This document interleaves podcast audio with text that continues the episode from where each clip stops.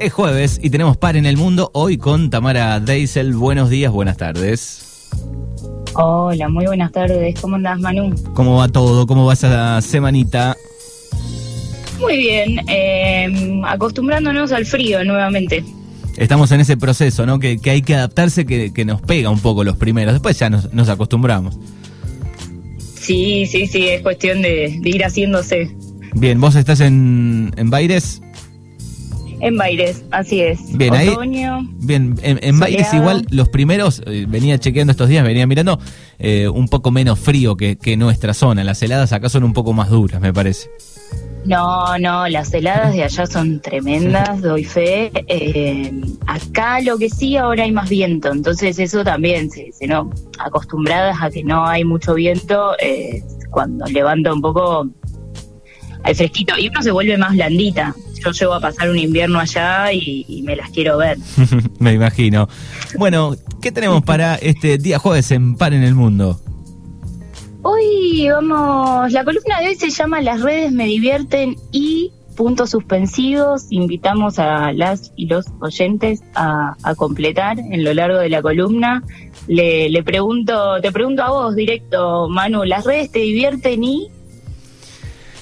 Me entretienen, podría completar, podría, este, me ayudan en algún caso, eh, me informan, serían las palabras a completar. Por el lado tuyo. Bien, me, me, me gusta ese, ese positivismo eh, con las que lo denominas. Sí, está el me enojan también, pero trato, vengo haciendo hace rato un ejercicio, un ejercicio de, de tomármelo con calma eh, y, no meterme en, en riedos.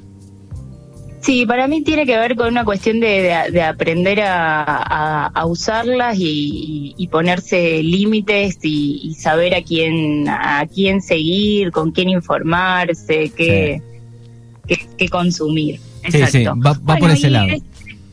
va, va, va, por ese lado, me gusta, me gusta. El, bueno, como ya sabrán, el sábado pasado fue primero de mayo, Día de las y los Trabajadores, así que aprovecho y saludo a todos por allí. Y tomando en cuenta esta fecha que nos viene a recordar las conquistas y derechos adquiridos, pero también lo que nos falta, en PEN decidimos abordar un trabajo que en los últimos años se ha vuelto imprescindible tanto para empresas, políticas, Estado y demás conjunto de la población. ¿De qué trabajo hablo? De la gestión de redes sociales como Facebook, Instagram, Twitter, TikTok, Twitch, LinkedIn. Y si me estoy olvidando de alguna otra red social, ni me cuenten porque ya me saturé, básicamente. Con, con, la irrupción y el crecimiento aceleradísimo de, de, las redes sociales en la última década y también junto a la altísima penetración de los dispositivos móviles, llegamos a una progresiva e y eh, ininterrumpida mediatización de la existencia íntima, privada y colectiva, básicamente.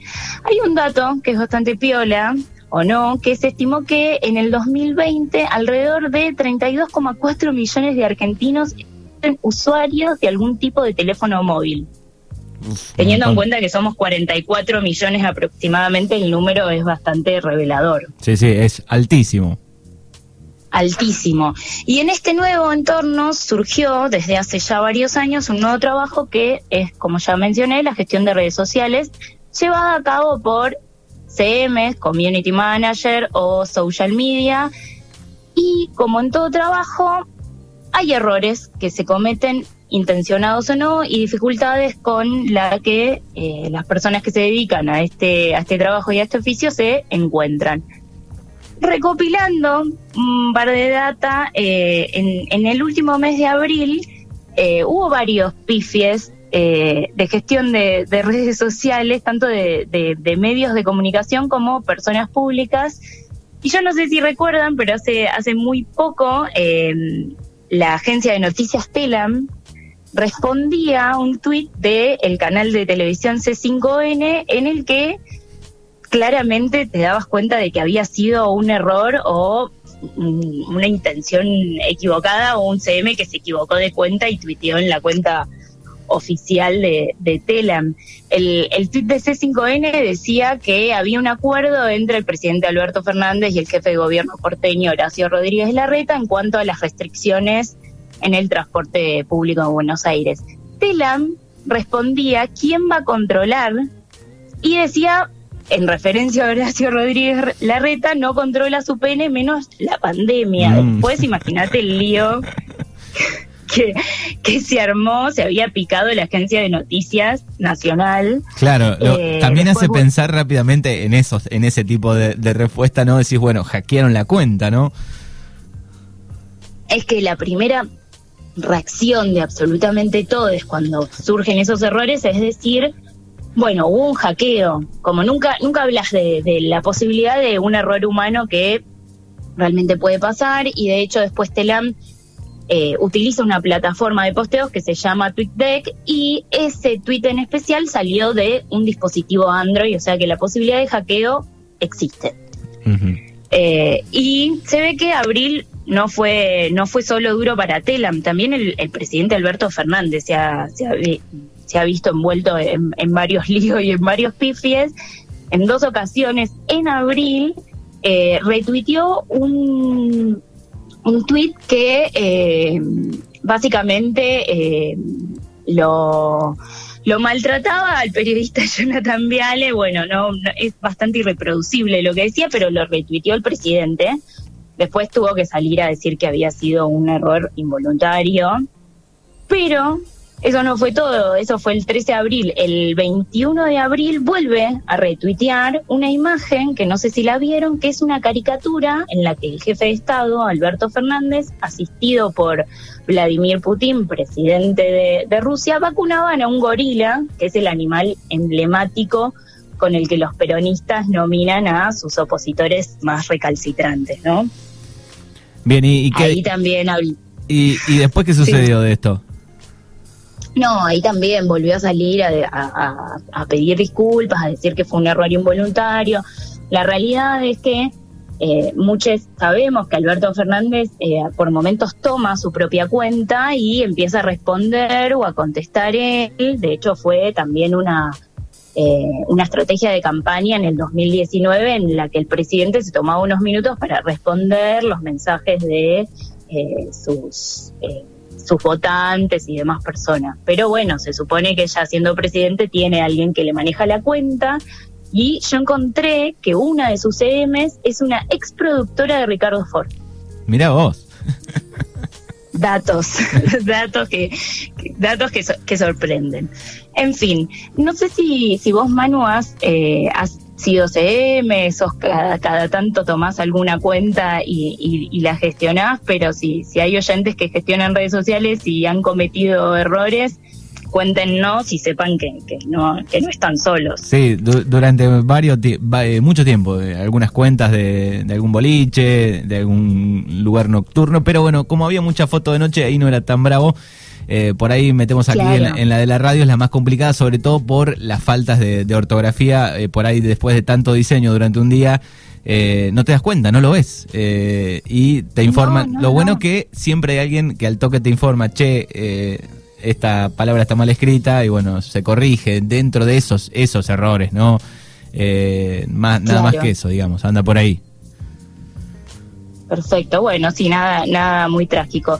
Para, para ahondar más en, este nuevo trabajo y oficio, nos contactamos con Yeguas CM, que está integrado por Gabriela Álvarez, que es licenciada en Comunicación Social, y Victoria de Césare, marketinera, quienes crearon Yeguas CM para hacer una comunicación a conciencia. La primera pregunta que les hicimos a, a Yeguas es eh, que si creen que aún hoy se mantiene la creencia de que todos pueden ser CMs, teniendo en cuenta si sabes leer y escribir, y esto es lo, lo que nos decían. creencia de que todos pueden ser CMs, sí, todavía se mantiene, pero lo que identificamos es que hay dos tareas principales dentro de ser community manager. Una cosa es la parte operativa, que cualquier persona que pueda leer, escribir, tener acceso a un teléfono o a una computadora puede hacerlo, porque la parte operativa es tenés una gráfica, tenés un texto que es un copy, lo vas a publicar en determinado horario, determinado día y en determinada cuenta. Esa función operativa la puede hacer cualquier persona, no se necesitan capacidades excepcionales. Pero la segunda parte, que es la generación de contenido, necesita un desarrollo educativo y profesional, porque no es lo mismo un objetivo de marketing que un objetivo de comunicación, y no es lo mismo generar una comunidad y trabajar día a día con esa comunidad desde la conversación y el diálogo que se va a generar en un doble canal, tanto de ida como de vuelta, que la simple tarea de ir y publicar algo. Ir y publicar algo lo puede hacer cualquier persona que tenga ganas de ir y publicar algo. Ahora, ¿qué es lo que se va a publicar? ¿Cuál es el contenido? ¿Hacia dónde apunta? ¿Hacia dónde se dirige? ¿Cuál es el objetivo que hay detrás? Eso sí necesita otro tipo de conocimiento y de experiencia donde creemos que no todos están capacitados para poder hacerlo. Bueno, muy, muy clara y es cierto esto, ¿no? De, bueno, hacia dónde apuntás va por el lado del marketing, pero después cuando ya hay que desarrollar, no sé, una noticia o algo más, bueno, ahí hay que, hay que tener un poco de conocimiento, ¿no? Sí, y básicamente la planificación, la programación, no es bueno, subo una foto un día o subo una nota tal día y, ya está, porque si no los objetivos se, pierden.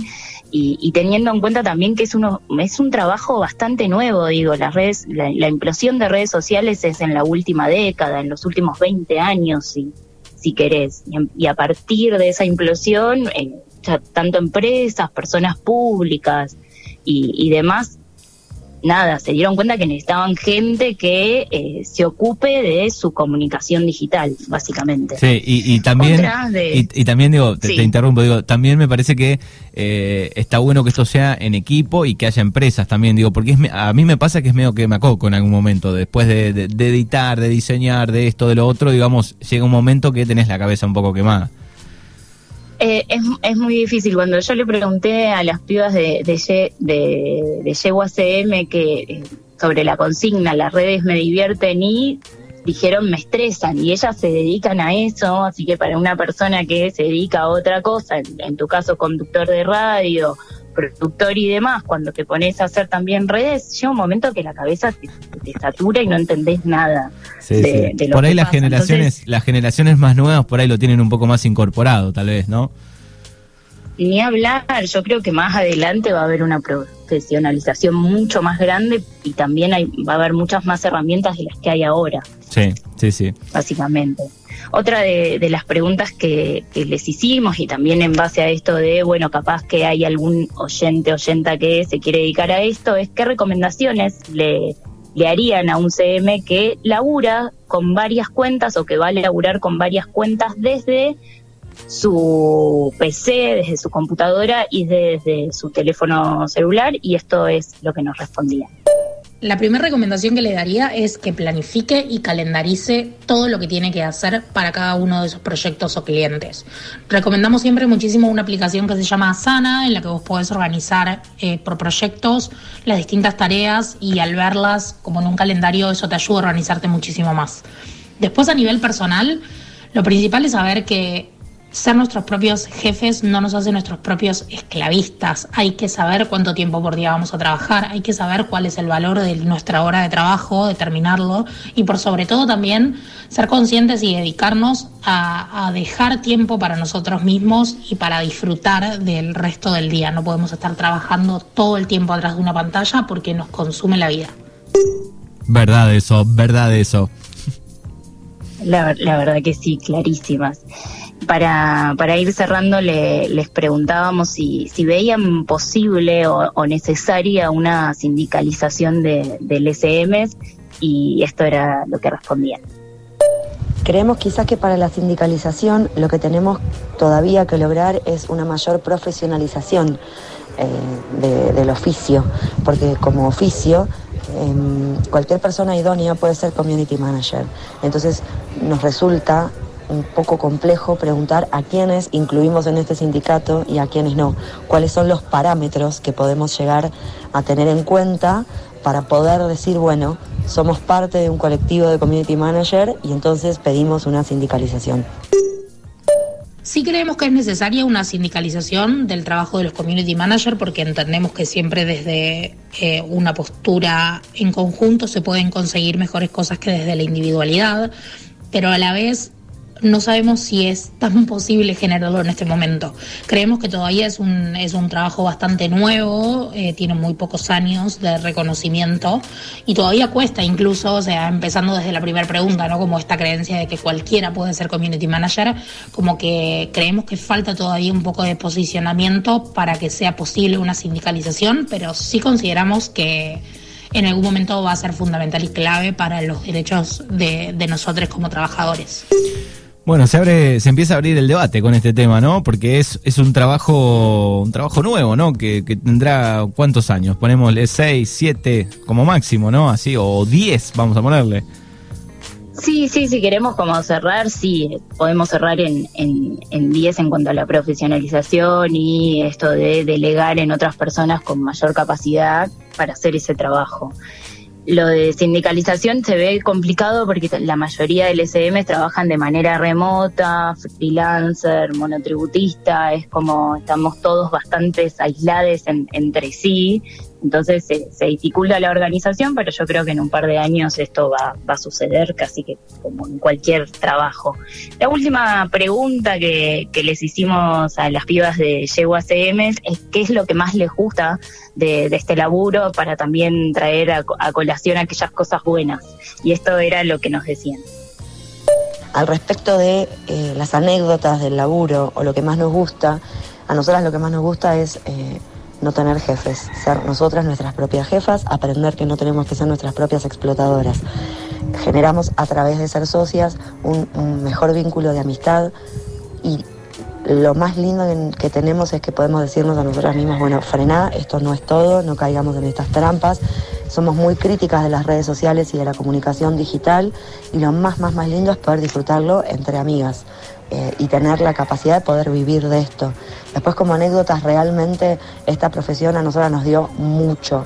Tenemos tatuajes que tenemos por canje, eh, conseguimos porro por, por, trabajar cuentas, nos fuimos de gira, laburamos en festivales, eh, laburamos en la primera Expo Cannabis, por ejemplo, que se hizo en la rural, militamos las causas porque podemos elegir hoy, es un privilegio, a los clientes con los que vamos a trabajar y a partir de esa elección militamos causas que para nosotras son imprescindibles en la vida y en lo cotidiano y es eh, quizás la satisfacción más grande que nos dio ser nuestras propias jefas en este tipo de laburo comunicacional. Dar un mensaje que para nosotras valga la pena y no sea solo venta, venta, venta, venta de productos que necesitamos o no necesitamos.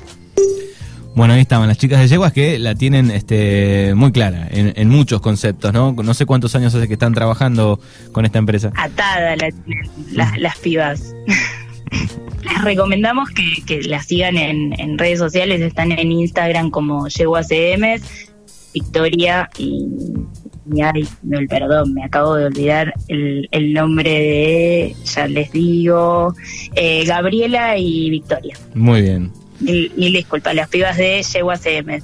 La verdad que sí, muy, muy revelador y muy claro todas las respuestas que, nos dieron. Las últimas preguntas que nos podemos hacer es si puede pasar que una, un CM se equivoque de cuenta y publique algo personal en una cuenta institucional. Sí, pasó y seguirá pasando por varios motivos, pero precarización laboral más que nada pasa todo el tiempo que si manejas varias cuentas llega un momento en que no sabes dónde estás parada y te la podés mandar tranquilamente, mientras los que contratan muchas veces el mismísimo Estado no comprendan la necesidad de facilitar los dispositivos de trabajo, los errores en comunicación digital seguirán su, sucediendo, básicamente. Sí, sí, porque digo, en la mayoría de los casos están utilizando su, su celular, ¿no? En este caso, su tablet o su dispositivo móvil, y, entonces hay como mucha cosa privada, mucha foto, y bueno, es un peligro en algún momento. Yo a veces pienso, digo, que no, que no entre un virus a mi teléfono y publique todo lo que hay en las redes sociales es muy, es muy difícil separar la vida privada de la pública. Yo cada tanto pienso que WhatsApp también debería tener dos pestañas, una personal y otra laboral, que se abra de lunes a viernes, porque también es difícil. Hay una invasión y a una sobrecomunicación que te lleva a que por momentos te, estreses básicamente por demás. Quiero, quiero recomendarles a, todos los EMs y trabajadores en general que lean una nota de, de Emilia Pioletti, que es amiga de la casa, columnista de PEM, que se llama Hay vida después de equivocarse, está en revista Dislexia y habla también de, un error que ella cometió, publica algo personal en una cuenta institucional y todo lo que conlleva ese error de unos segundos, de unos minutos y, empieza a indagar qué, qué, pasa, qué nos pasa por el cuerpo, qué nos pasa con el error, cómo lo evitamos, qué respuesta podemos llegar a encontrar. Recomiendo absolutamente a todos esa nota, hay vida después de equivocarse. Sí, igual. Esta dislexia. Bueno, muy bien. Igual pensaba, digo, en otros medios de comunicación, hoy estamos hablando de, de las redes y a través de los dispositivos móviles, pero también pensaba en, en no sé, en la televisión, sobre todo eh, ha habido errores eh, enormes también a lo largo de, los años, ¿no? O sea. Re, y todo, todo pasa y absolutamente yo creo que la clave está en, ir aprendiendo a, uno aprende básicamente de los errores y, los vas chequeando y vas, te vas dando cuenta también qué puedes hacer y qué no, qué límites hay. Es esto que decían las vivas, no puedes estar todo el tiempo ahí, como tenés que encontrar momentos donde estar conectado con, con otras cosas que no sean la virtualidad, básicamente.